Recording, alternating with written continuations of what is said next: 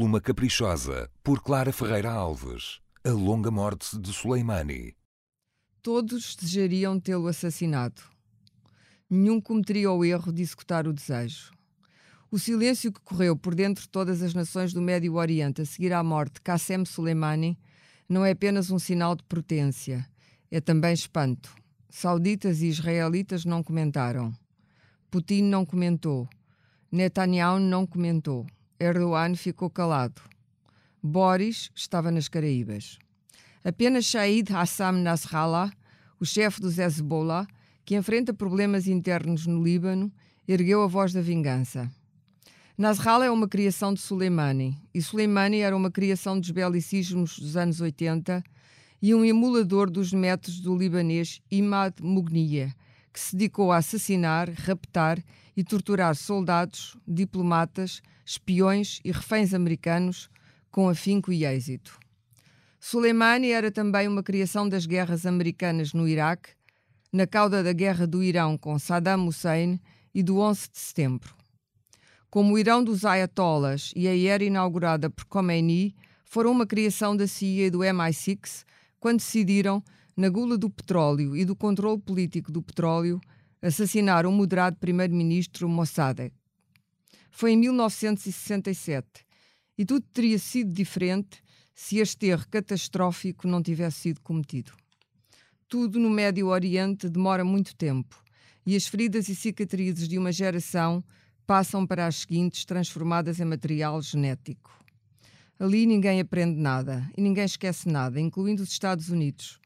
Esta decisão de Donald Trump será recordada e vingada com a duração típica daqueles desertos, e as consequências excederão largamente o tempo de vida do presidente americano. Gente morrerá.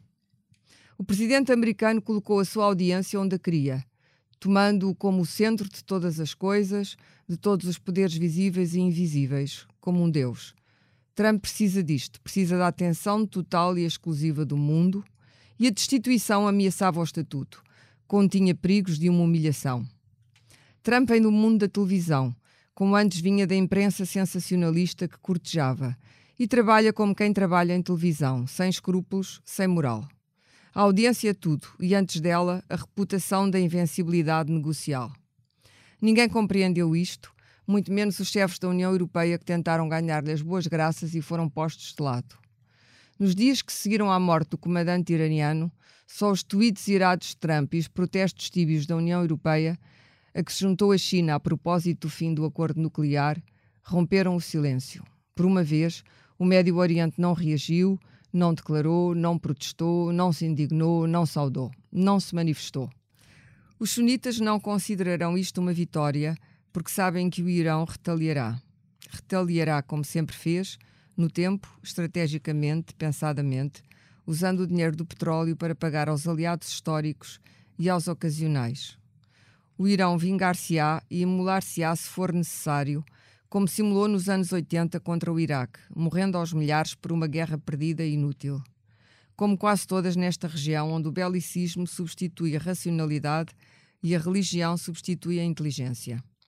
Destas cinzas antigas se levantou Qassem Soleimani, militar autodidata que amava o dever, a devoção, o sacrifício e a batalha Amava a vitória e teve muitas, desenhando sozinho toda a estratégia da supremacia islâmica xiita, erguendo os escombros das revoluções e das guerras, o que ele julgava ser o novo Império Persa, condenando o país à privação e às sanções. Qualquer leitor de história sabe que os persas andam em guerra há milhares de anos e sabem muito de guerra. Tempos houve em que Soleimani, antes de o terrorismo sunita fazer a sua explosão mediática com Osama Bin Laden, foi o maior pagador de terrorismo no mundo aprendeu com o dito Mugnier, o libanês que fundou o Hezbollah e propagou o método bombista suicida. Mugnier foi responsável por dezenas de atentados contra judeus e americanos e conseguiu expulsar as tropas americanas do Líbano. Raptou o chefe da CIA em Beirute e torturou-o durante anos com a ajuda dos algozes e médicos iranianos, enviando os vídeos para a CIA e para Washington. Mais uma invenção que o terrorismo sunita copiaria. Antes de Osama Bin Laden, Imad Mugnier foi o maior e mais bem-sucedido terrorista da região, o inimigo número um e acabou assassinado pelos israelitas na Síria com a cumplicidade ativa americana e passiva dos serviços secretos sírios. Há muito que Israel poderia ter assassinado Soleimani, nunca o fez. Soleimani, como outros antes dele, sucumbiu às redes sociais e aparecia ao lado dos soldados e à vista de todos. Deslocava-se na região com a rapidez do relâmpago, era o clarão da tempestade perfeita. Foi ele que impediu o derrubo dos alauítas, variação xiita, do clã Assad. O drone que agora o matou, na mesma estrada de Bagdade onde tantos soldados americanos morreram por causa dele, podia tê-lo feito em qualquer altura. Matar Soleimani não é o mesmo que matar um terrorista libanês ou um páreo internacional. Soleimani era o comandante das Brigadas Quds, o segundo na hierarquia iraniana, amado pelas massas militantes e protegido dos supremos líderes. Israel assassinou o seu lugar-tenente e dileto amigo no Val de Beká e parou aí assassinar o general, o mesmo general com quem os generais e diplomatas americanos forjaram pactos e acordos e alianças oportunistas, era um passo que ninguém estava disposto a dar em direção ao barranco dos cadáveres amontoados. Até aparecer um homem na Casa Branca que não sabe apontar o Irão no mapa. A invencibilidade de Soleimani, que combateu o Daesh e ajudou os americanos e os russos a combaterem o Daesh, que ajudou os curdos e pagou aos curdos para combaterem o Daesh, que instalou no Iraque a oligarquia xiita com o assentimento da administração Bush, acabou no dia em que um ignorante decidiu que matá-lo era uma ousadia apetitosa. Sentado em mar-a-lago, protegido de tudo, fechado na ostra da própria ignorância, Trump deu a ordem de uma operação que estava montada à espera de ordens. O Pentágono está cheio de falcões que precisam de uma guerra e do que chamam uma demonstração da força militar americana. Na versão popular, eliminar bad guys. O Congresso está cheio de republicanos que precisam do complexo militar industrial. E a América está cheia de lunáticos que estão desejosos de experimentar os brinquedos novos, as máquinas que garantirão que uma guerra pode ser ganha sem perda de vidas americanas. Uma guerra de máquinas que matam cirurgicamente. Uma guerra de máquinas que destroem sem danos colaterais.